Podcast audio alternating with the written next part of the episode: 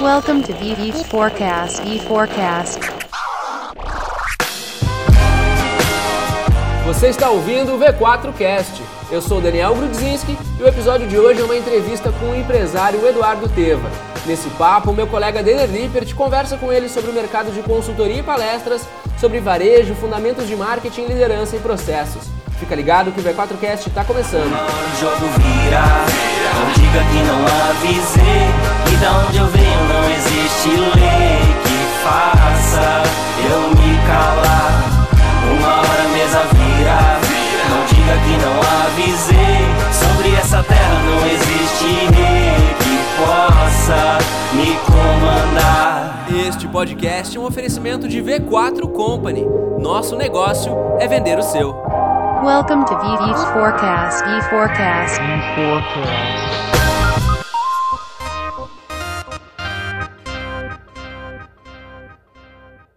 Eduardo Teva, 53 anos, administrador de empresas por, por formação, com especialização em gestão de equipes de venda e especialização em gestão de pessoas.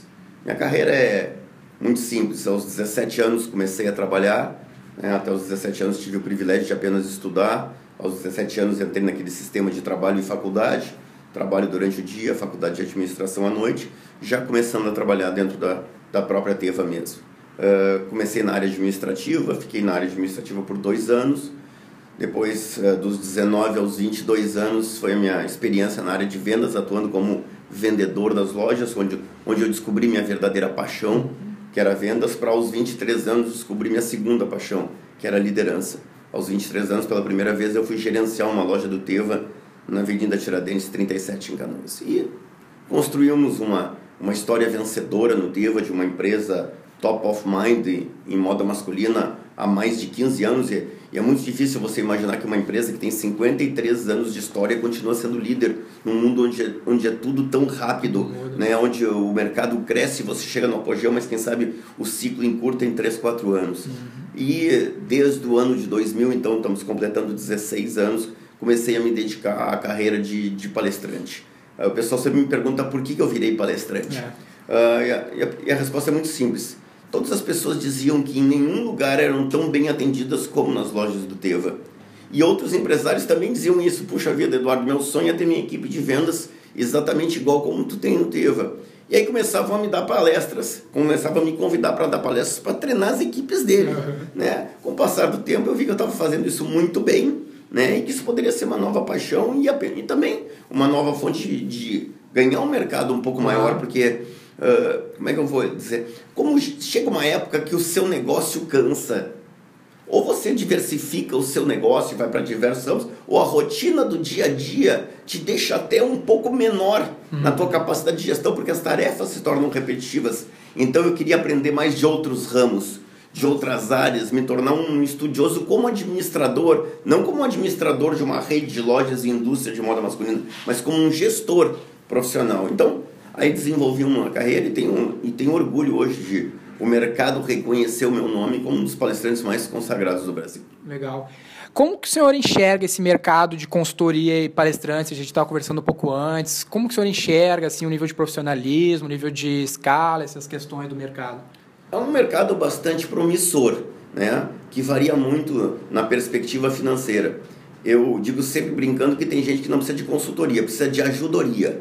Ajudoria é uma consultoria que o cara não pode pagar, uhum. certo? Porque consultoria é uma coisa mais relevante. Consultoria exige tempo, consultoria exige imersão.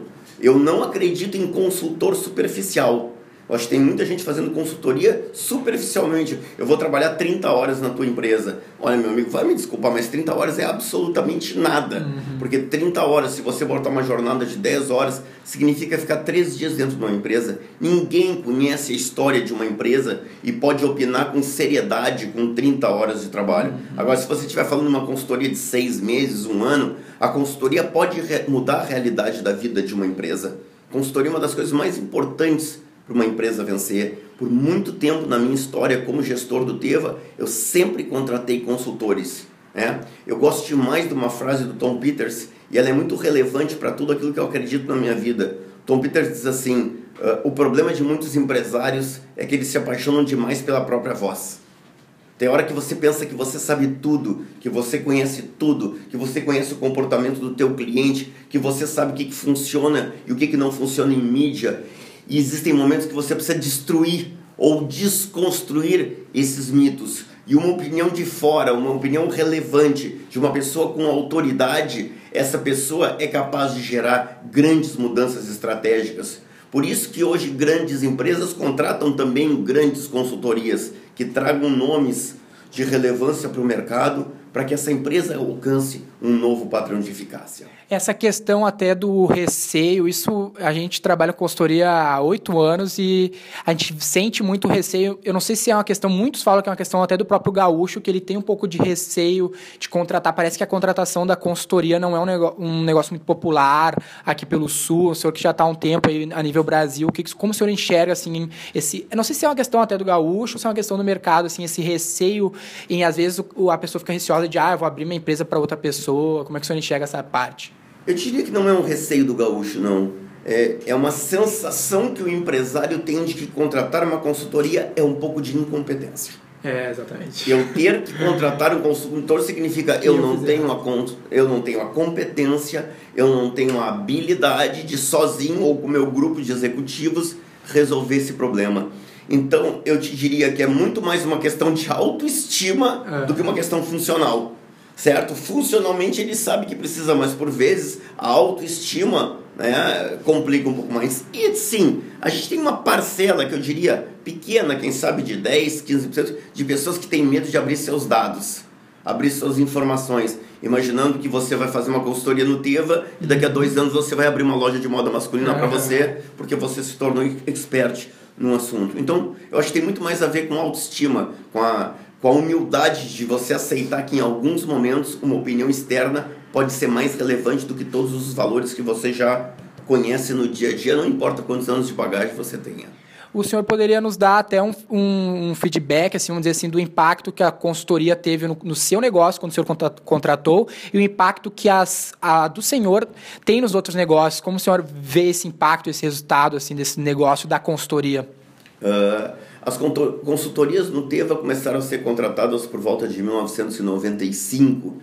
Quer dizer, então se você parar para pensar que a empresa foi fundada em 1959, certo? Você vai, vai ver então que aí a gente vai rodar aí 40 anos hum, quase sem nunca ter contratado uma consultoria. Né? Então, claro, eu represento a segunda geração do uhum. Teva. Né? Então, se demorou um pouco mais para a contratação da consultoria. Mas quando a consultoria foi, veio, ela foi decisiva, porque é muito fácil, é muito fácil você mudar uma empresa, você contratar uma consultoria quando a tua empresa está mal. É quase uma necessidade imperiosa. É muito difícil você contratar uma consultoria quando a tua empresa está bem. No caso do Teva, a consultoria foi contratada quando a empresa estava bem, mas quando alguns sinais começaram a alertar que, coisa... que embora o presente estivesse razoável, o futuro não era promissor. Por quê? Porque uma loja de moda vive ciclos diferentes de uma loja de eletrodoméstico. Você não quer comprar na loja que seu pai comprava, uhum. a não ser que essa loja mude. É da natureza do ser humano. Eu não queria ter o carro que o meu pai tinha. Claro. Eu queria ter um carro diferente do que o meu pai tinha. Então, eu, o impacto na história do Teve é muito promissor. Se mudou completamente a postura mercadológica, se mudou completamente layout de loja, se mudou completamente políticas de remuneração de pessoas, se mudou completamente políticas de atração de novos talentos para dentro da empresa. Então, houveram grandes mudanças. Eu uh, ofereço muito poucas consultorias. Uhum. Muito poucas consultorias. Por quê? Porque consultoria demanda um tempo muito grande. Mas posso te dizer, em algumas empresas que tive o privilégio de criar sistemas de venda para empresas, houveram verdadeiras revoluções. E eu diria que esse, essa é uma das áreas em que as empresas estão mais incipientes ainda. Você pega grandes empresas, e não vou dar nomes por razões óbvias, uhum. você pega grandes empresas e você pergunta: os processos estão padronizados? E ela vai dizer sim, olha o sistema de TI dela é exemplar, as ações de marketing delas são exemplares, a estrutura financeira funciona perfeitamente bem. E aí você pergunta: e qual é o padrão de vendas da empresa? E a pessoa responde: como? Eu quero saber aonde eu tenho manualizado um sistema de vendas da empresa que permita às pessoas terem uma linha padrão de trabalho para então, colocando a sua habilidade pessoal, chegarem ao objetivo. E você se dá conta que boa parte das empresas não tem um sistema de vendas padronizado.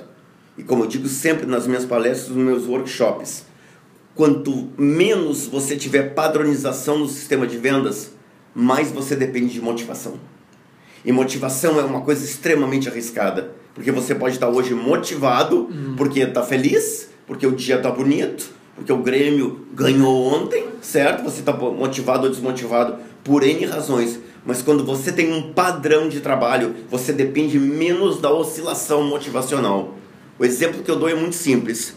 Uma empresa que não tem padrão, se ligar hoje, se você ligar para uma empresa hoje que não tem padrão e você pegar uma telefonista desmotivada, provavelmente ela tem dizendo alô, porque ela está desmotivada. Se você ligar para uma empresa que tem padrão e pegar uma telefonista desmotivada, a telefonista desmotivada de uma empresa que tem padrão, padrão de trabalho vai dizer: empresa ABC Bom dia, Ana falando, em que eu posso te ajudar? Você repara que, embora ela não esteja motivada, o padrão mínimo foi cumprido. Agora, se ela estiver motivada, ela vai dizer: empresa ABC, bom dia, que bom que você ligou. Aqui é a Ana que está falando, o que, que eu posso te ajudar? Deu para entender? Claro. Quando eu tenho um padrão, eu tenho um mínimo feito. Quando eu não tenho padrão, eu dependo só de motivação. Essa é uma questão interessante porque eu vejo muitos empresários às vezes reclamarem muito da dificuldade que é de se montar uma equipe, de botar o negócio na mão do, de terceiros e coisas do gênero, sendo que eles deixam muito à mercê de pessoas fazerem um trabalho bem feito sem darem as armas, os processos suficientes para que aquela pessoa exerça a função, porque se é básico, quando se tem um processo claro, praticamente qualquer pessoa pode exercer aquela função. Queria que o senhor comentasse um pouco sobre isso. E outra questão é que tem coisas. Eu não sei como o senhor enxerga isso, coisas básicas, entre aspas, como processos, que é Toyota lá inventou o processo da Toyota mil anos atrás, já vem, sei lá, 40 anos tu estudou na faculdade, tu estudou processos, depois processo, processo, processo é básico, e tu chega em empresas, eu particularmente, se o senhor tem experiências assim, chega em empresas que tem 30 anos de mercado e o cara está começando agora a pensar em processos. E depois ele quer botar a culpa no funcionário, que é difícil de lidar, pessoas difíceis de encontrar. Como o senhor enxerga essas questões? É, o, o, o Brasil contempla muito esse momento de esse, esse essa situação que eu chamo de o processo sou eu. Uhum. Você está entendendo? Eu domino na minha mente como tem que se fazer, então eu vou explicando para as pessoas. Isso talvez até funcionou no passado, não vamos tirar o, não vamos julgar demais as pessoas. Uhum. O que mais mudou e que exige processo nesse momento, eu dei o exemplo da área de vendas, é o seguinte: a rotatividade de pessoal é uma nova realidade do mundo. Uhum. Muitas pessoas estão se enganando no Brasil, achando que a rotatividade de pessoal ela é alta ou baixa por causa da questão econômica. Não. A nova geração que você representa não quer mais ficar 20 anos numa empresa. Claro. A, a geração minha, eu tô com 53 anos, você entrava numa empresa e queria ficar lá para sempre, uhum. fazer carreira. Alguns, o sonho era morrer trabalhando lá dentro da empresa. Eu nasci e morri lá dentro, certo? Então, hoje, como as pessoas estão entrando e saindo com maior mobilidade, se eu não tenho processo, ensinar alguém se torna uma tarefa muito complexa. Então, tem hoje que está literalmente entrando quase em processo falimentar, porque não suporta a rotação porque não tem um padrão de treinamento capaz de fazer com que as pessoas assimilem com mais rapidez o que deve ser feito ali. Por isso que eu me choco ainda, voltando à área de vendas, que é uma área das, que eu mais atuo hoje, da quantidade de empresas em que quando a gente criou um padrão de vendas e as pessoas confundem padrão de vendas com robotização, uhum. certo? As pessoas confundem, ah, tu quer robotizar os teus vendedores. Não, está provado que qualquer robotização funciona mal. Uhum. Veja como você é atendido nas URAS. Uhum. Diz que um se você quer aquilo e você quer ir logo para o 9. Uhum. O 9 é eu vou falar com o ser humano do outro lado, claro. certo? Mas quando eu digo, por exemplo, numa, num workshop que toda venda termina com um agradecimento. e que 85 a 90% dos vendedores não tem nenhuma gratidão a quem comprou. Então eu defino que no padrão de vendas da empresa ABC, no final da venda se agradece. Mas um agradecimento bacana, um agradecimento tocante, não obrigado, qualquer coisinha estamos à disposição. Eu fico sempre brincando, que coisinha é essa que todo mundo fala? Agradecimento é, posso fazer um agradecimento? Obrigado por entre tantas lojas que você podia comprar, você comprou com a gente. Pode ter certeza.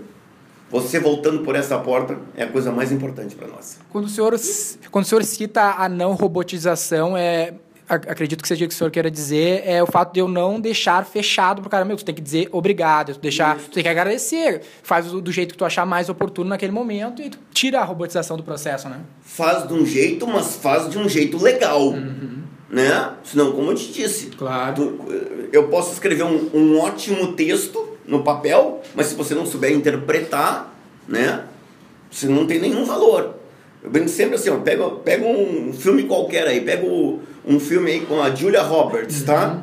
A Julia Roberts ganha 10 milhões, 15 milhões de dólares para fazer um filme. O roteirista ganhou 500 mil. Ou seja, hoje mais importante é saber interpretar do que saber escrever. Sim. É a Então, então a arte diz assim, ó, tá aqui um roteiro, agora pega isso e faz com arte. Certo? Se você disser, disser para mim agora, hoje eu tô só dando uma olhadinha, eu tenho eu tenho eu tenho um script para vencer essa objeção. Agora a arte dependerá de quem souber usar esse script de uma maneira correta. Isso que vai diferenciar uma performance de um colaborador e do outro, como ele lida com aquela situação, né, da maneira original dele. Outra questão é a questão do preço, né? Às vezes as pessoas falam muito, até a gente estava comentando sobre o mercado de palestrante profissional, as pessoas às vezes ficam ah, deslumbradas com o preço, por exemplo, de uma palestra, como se fosse um grande valor, sendo que o grande valor está naquele conhecimento, o impacto que esse conhecimento tem para o negócio é algo inestimável, assim, as pessoas ainda têm tem algum tipo de dificuldade para entender e às vezes investirem, poderem mensurar o valor que tem uma consultoria ou uma palestra. Como o senhor vê até como contratante e como fornecedor desse tipo de serviço? Veja bem, agora você vai tocar num ponto que é um, é um calcanhar de Aquiles da questão, tá? Boa parte do mercado de palestrantes é composta de pessoas mais preocupadas em dar um show do que em entregar conteúdo. Certo?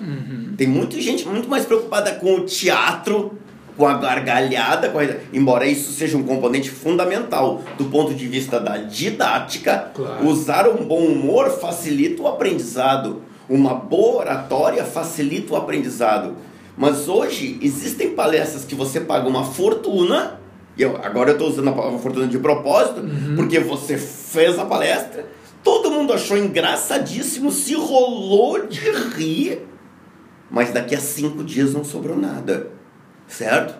Então, o mercado também começa a mudar. Por exemplo, isso a gente viu agora em 2015, certo? O mercado para palestrantes mais preocupadas, mais preocupadas em show do que em conteúdo, diminuiu violentamente. Ao mesmo tempo que o mercado ansiava por alguém que fosse lá e mudasse a atitude das pessoas de uma forma mais importante. Ano passado, uma grande empresa ligou para cá, minha assessora atendeu e ele perguntou quanto eu cobrava por um show de uma hora de humor.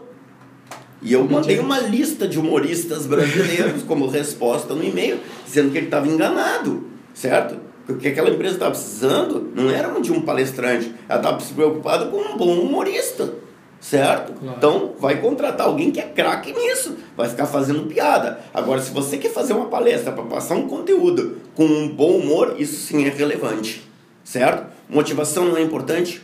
Claro que motivação é importante. Mas eu acho que comportamento é mais importante que motivação. Quando as pessoas dizem assim, essa aqui é uma palestra motivacional, não. Essa é uma palestra comportamental.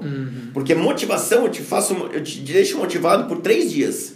Mas se tu entender que tu tem que mudar a tua atitude e teus hábitos de vida, nesse momento, isso pode ter um efeito profundo na tua jornada. Né? Motivação é bom, claro que é. Ninguém vive sem motivação. Mas a motivação é algo muito efêmero. O melhor palestrante do mundo motivacional consegue deixar uma pessoa motivada talvez três meses, quatro meses. Um cara que trabalha na área comportamental é capaz de fazer você entender que esse hábito vai fazer você ser um fracassado na vida. Você tem um hábito extremamente perigoso para sua vida. você não tem iniciativa. Você só faz as coisas quando alguém pede. Se você não mudar esse hábito, você vai ser um fracassado na sua vida. Quando o cara entende, entende opa, em qual dos dois grupos eu tô? Eu tô no grupo que eu estava dando uma palestra para um, um dos maiores empresários desse país, tem 7 mil funcionários na empresa dele. Ele disse a seguinte frase para mim: Eduardo, nessa empresa tem milhares de pessoas que fazem bem feito um trabalho quando a gente pede mas eu estou procurando gente que não precise pedir para fazer.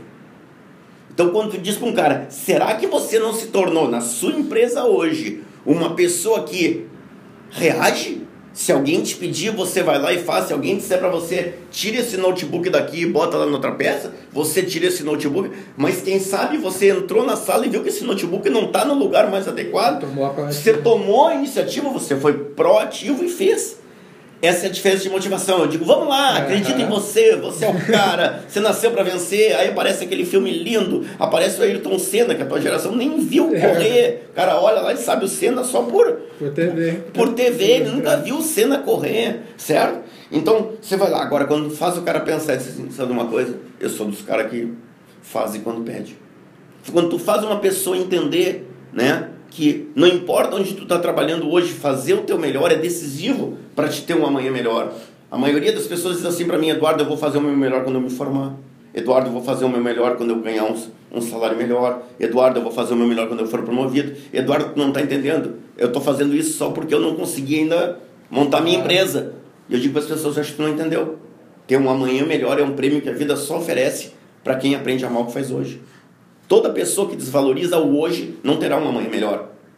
Sim. A vida é muito engraçada nisso. E aí eu comento para as pessoas essa história, essa história é verdadeira. Final de uma palestra minha, uma baiana simpática me procura e diz assim, Eduardo, posso fazer uma pergunta? Eu disse, claro, estamos só eu e ela. Eu odeio o meu trabalho. E eu detesto meu chefe. O que, que eu faço? Espera, tá pronta aí? Trabalha maravilhosamente bem. Seja a melhor funcionária que essa empresa já teve. Baiana regalou os olhos e disse, o senhor não entendeu. Eu não gosto de trabalhar lá, meu chefe fica em cima de mim me perseguindo, isso não me entendeu. Trabalha maravilhosamente bem para ver se alguém te leva embora de lá, porque ninguém contrata gente desmotivada. Ninguém vai olhar para ti com esse jeito de Jesus me chama, tu tá entendendo? Vai dizer, tô precisando de alguém assim para trabalhar comigo. O curioso da vida é quando teu trabalho é ruim, para conseguir o melhor tem que trabalhar bem, para ver se alguém te leva embora de lá. Claro. Você está me entendendo a diferença entre motivação e comportamento? Sim. Motivação é um vamos lá, acredita em ti, você nasceu para vencer, Deus fez de você um vencedor. É. Agora, só um pouquinho, só um pouquinho. Eu estou desvalorizando o que eu tenho hoje, mas é isso. Opa! Então, o grande trabalho do palestrante é mudar o comportamento, não a motivação. É, eu, particularmente, acredito, eu acredito que o senhor concorde, pode comentar, que a motivação é muito difícil de tu motivar alguém. A motivação, ela parte de mim. Eu, eu costumo ver que, que motivação é os meus motivos para a ação. Se eu tenho claro na minha mente o que, quais são meus motivos para a ação, por que, que eu estou aqui hoje, por que, que eu tenho que me sacrificar hoje, onde eu quero estar, eu me automotivo o tempo inteiro. E o que o senhor está dizendo da, do, do impacto que a palestra, a própria educação tem para mudar os hábitos do, do, da pessoa, isso sim tem um real impacto no conhecimento que aquela pessoa pessoa adquire naquele momento e ela vai mudar aquilo, a vida dela, que vai fazer uma baita diferença. São dois conceitos diferentes. O teu conceito de motivação é válido quando tu está falando de ti, uhum. mas ele não é válido quando a gente está falando de liderança. Uhum. Porque se eu for teu líder, eu posso te desmotivar. Tu pode vir com todos os teus sonhos. Uhum. Primeira vez que tu fizer uma coisa boa, diz assim, velho, eu tô te pagando para te trabalhar, não para te trazer ideia. Acabei com a tua motivação. Uhum. Tu tem os melhores, tá entendendo? Claro. Os teus conceitos de motivação são perfeitamente verdadeiros. Mas quando fala de ti, para ti. Uhum. Agora, quando a gente fala de liderança, a gente tem que entender que um líder tem um poder inacreditável de mudar o comportamento das pessoas. Um bom líder hoje é capaz de fazer uma equipe voar.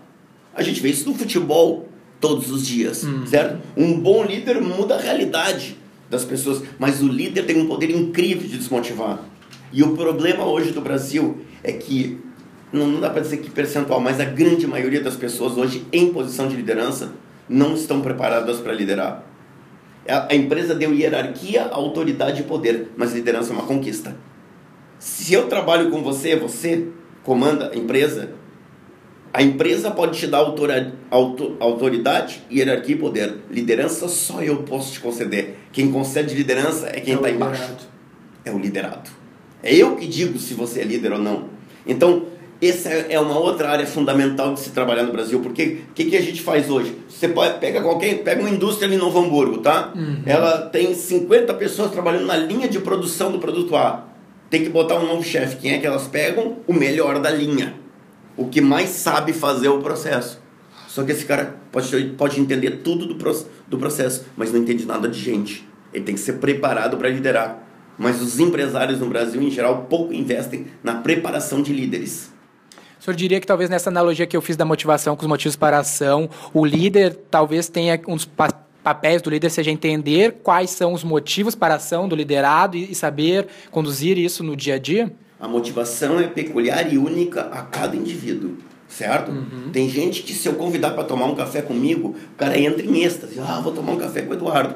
E tem gente que se eu convidar para tomar um café comigo, é capaz de me dizer, não dá para me dar R$3,50 em dinheiro, e a gente bate um papinho aqui. O primeiro se motiva por dinheiro, ele quer fazer alguma coisa na vida dele, ele quer viajar para o exterior, ele quer comprar um carro. O outro se motiva por hierarquia, status. Vou, eu vou bater um papo com o Eduardo, o Eduardo é o CEO da empresa. Aham. Então, o problema é o seguinte, eu tenho dito isso nas minhas palestras. Quem faz gestão de pessoas é o RH. O líder faz gestão do indivíduo.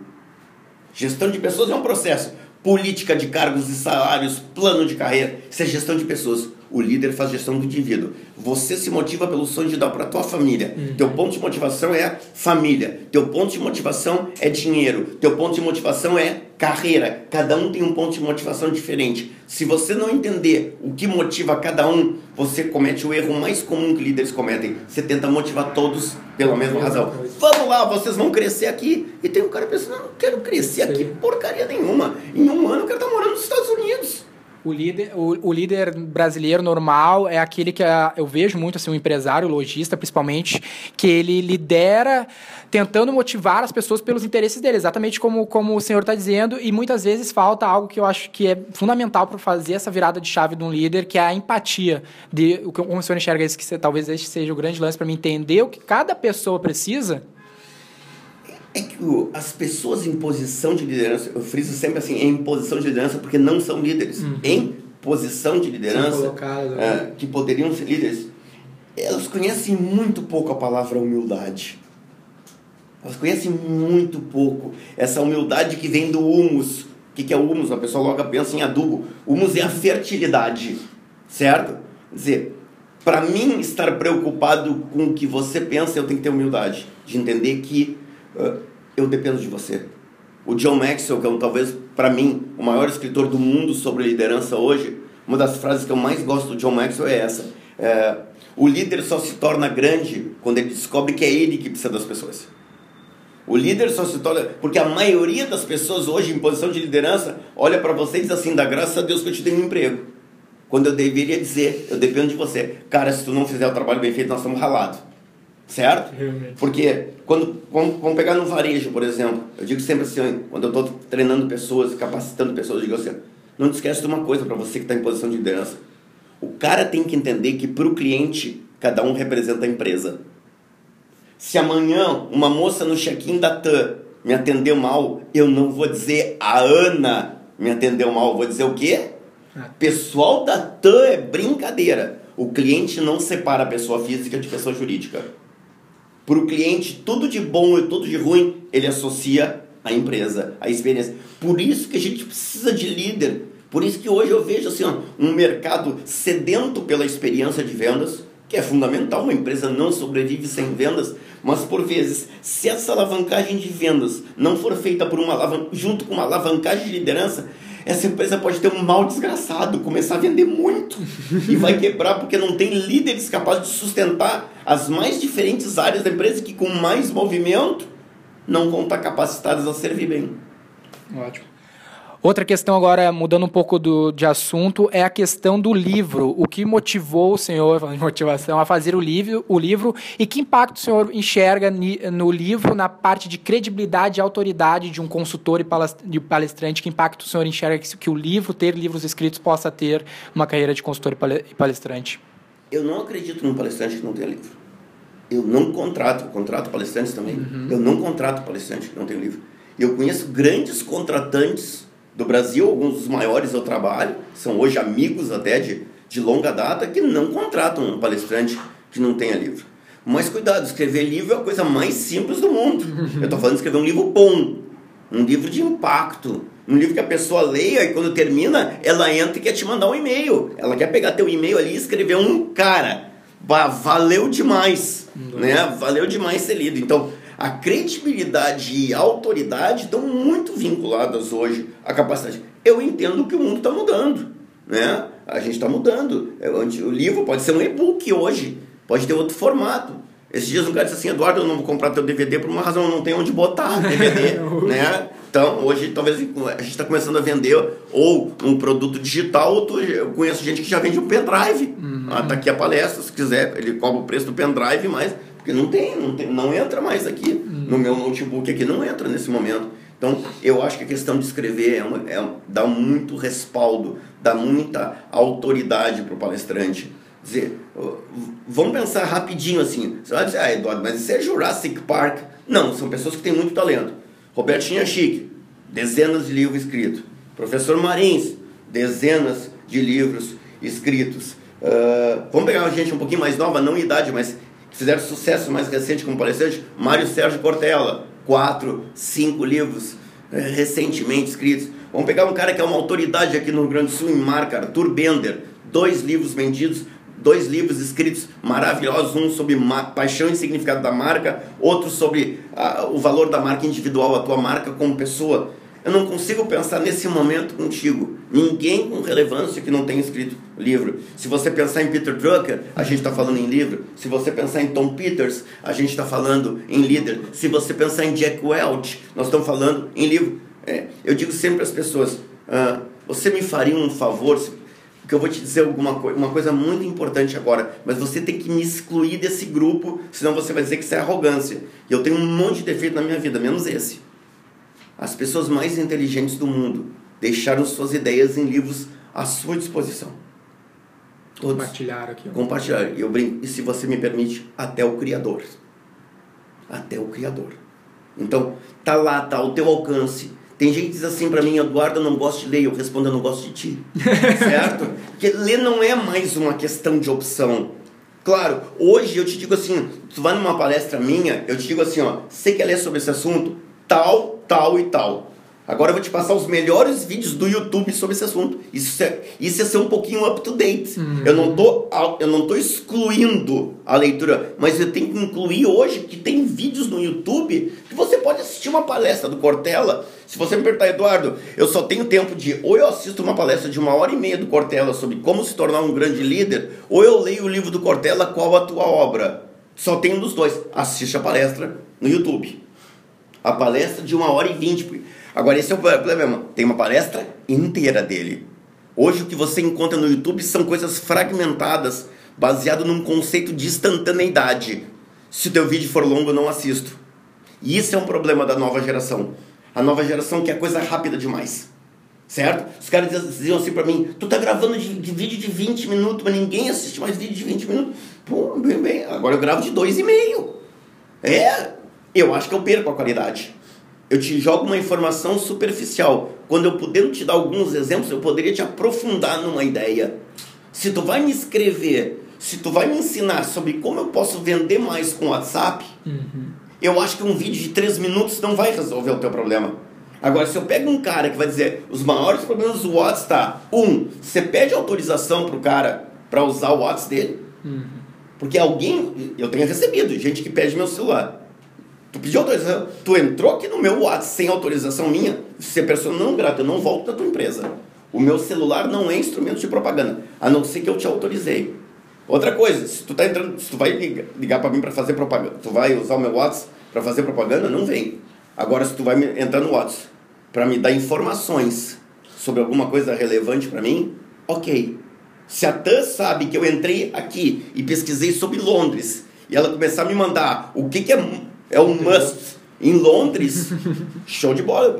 Daqui a pouco vai entrar, eu sei. Daqui a pouco vai entrar uma promoção de passagem para Londres. Mas ninguém é bom. Agora, se você começar a encher meu, aqui de, de propaganda, pedido, acabei com você. Bloqueio você. Então, esse é um problema. Essa instantaneidade. As coisas têm que ser rápidas demais. O que não for rápido, cuidado. O aprendizado não pode ser tão rápido. O aprendizado requer um tempo maior. Profundidade, né? Isso. E outra questão, como o senhor vê a questão de diversificação do negócio? Assim, não sei, pelo que eu, que eu conversei com o senhor, talvez não seja o, a questão que fez o senhor entrar no mercado de palestras, mas como o senhor vê a importância da diversificação dentro do negócio? Por exemplo, o cara que hoje tem um varejo, vai vender o varejo online, daqui a pouco ele transforma aquele conhecimento dele num produto de serviços e ele vai diversificando e abrindo as possibilidades de faturamento do negócio. Veja bem, uh, são duas questões bastante complexas e diferentes. Uh, Para mim, a diversificação no teu core business é uma estratégia fantástica. Você pensar dentro do que você entende, dentro do que você tem conhecimento, várias formas que você tenha de fazer dinheiro, e eu odeio a expressão ganhar dinheiro. Eu entendo. É, eu só uso, isso eu digo sempre, a gente tem que aprender com os americanos, é make money. Né? O americano já tem esse conceito que dinheiro se faz, dinheiro não se ganha. Agora, a diversificação como mecanismo de investimento, por vezes, é um negócio de alto risco. Porque eu entrar na construção civil hoje é de alto. Desculpa.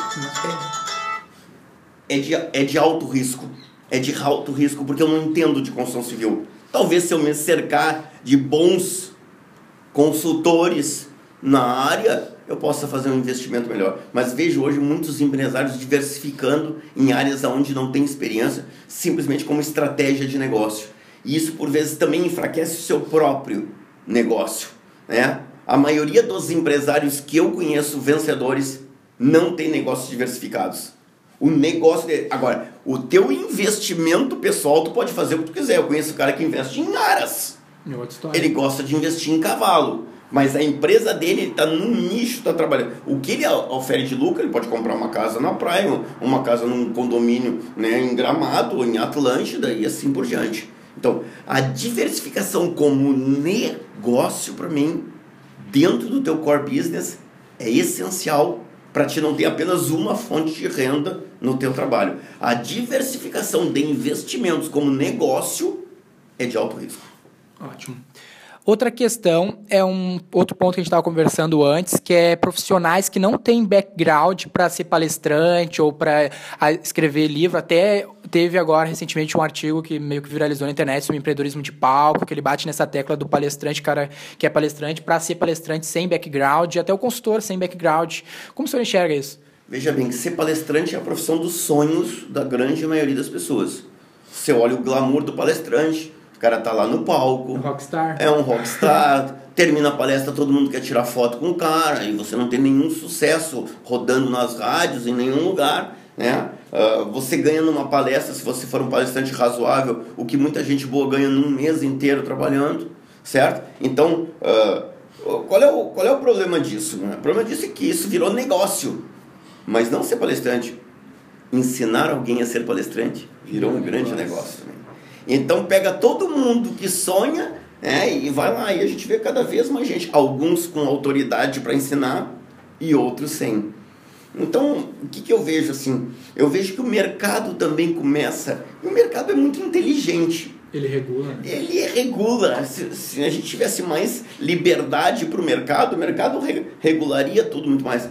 A gente vê que hoje é, acende ao mercado profissional muitos palestrantes, mas você vê que por vezes ele é o palestrante de uma palestra, Não perdura, né? porque ele tem um script só. É como a cantora de uma música, né? Sabe aquela pessoa que fez sucesso com uma música ou com um DVD, né? Ou com um CD, com todo o respeito, é o caso do Papas na Língua, né? Chega um momento de apogeu, todo mundo falar, e aí você vai não não, não rodou o segundo, né? E tem gente que constrói um script muito legal, assim, eu vou inventar agora, eu criei um título Vendedor Papagaio, eu inventei agora, não existe. Eu vou fazer uma historinha muito legal, mas daqui a pouco não, não tem a segunda, né? Então, hoje, o mercado está em busca da autoridade.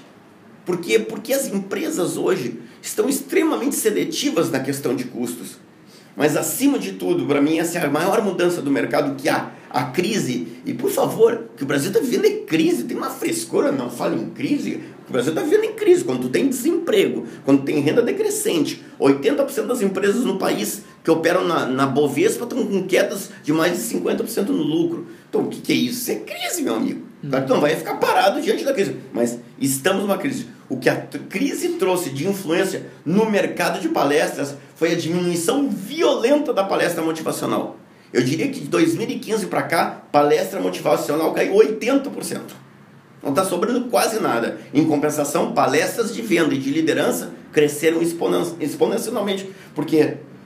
Porque se, se o meu cara não se tornar um bom líder, eu tenho desperdício, eu tenho uma rotatividade maior. Se eu não souber vender, né? minha empresa não vai para frente porque a gente não conhece uma geladeira que não gela, carro que não anda, produtos e serviços muito parecidos tornam o atendimento um grande diferencial competitivo. Então, eu acho que o mercado está regulando também essa situação dos palestrantes, que exigindo uma nova autoridade. O curioso é que muita dessa autoridade é construída em cima da oratória. E a oratória, por vezes, é uma armadilha. É óbvio. Ninguém concebe um palestrante que não saiba se comunicar bem, certo? Mas por vezes só o que ele tem é oratória, o conteúdo não é profundo, ele está repetindo as histórias do outro. É teórico. Certo? Então, o mundo digital trouxe muita autoridade para gente que não tem história, para gente que não tem passado. Isso é relevante ou não?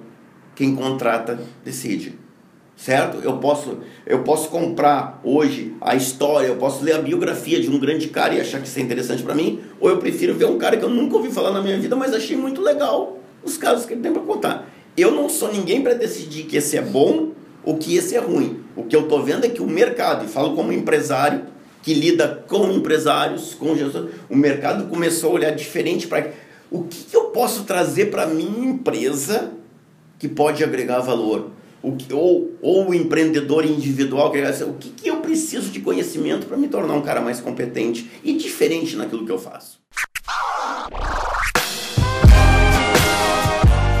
Você ouviu V4Cast. No próximo episódio, você ouve a segunda parte da entrevista com o Eduardo Teva. Você vai conferir dicas efetivas de vendas e novas oportunidades de mercado. Para não perder nenhum episódio, assine o V4Cast no iTunes ou no seu aplicativo Android de podcasts. Ouça também pelo nosso site v4company.com. Novos episódios toda semana.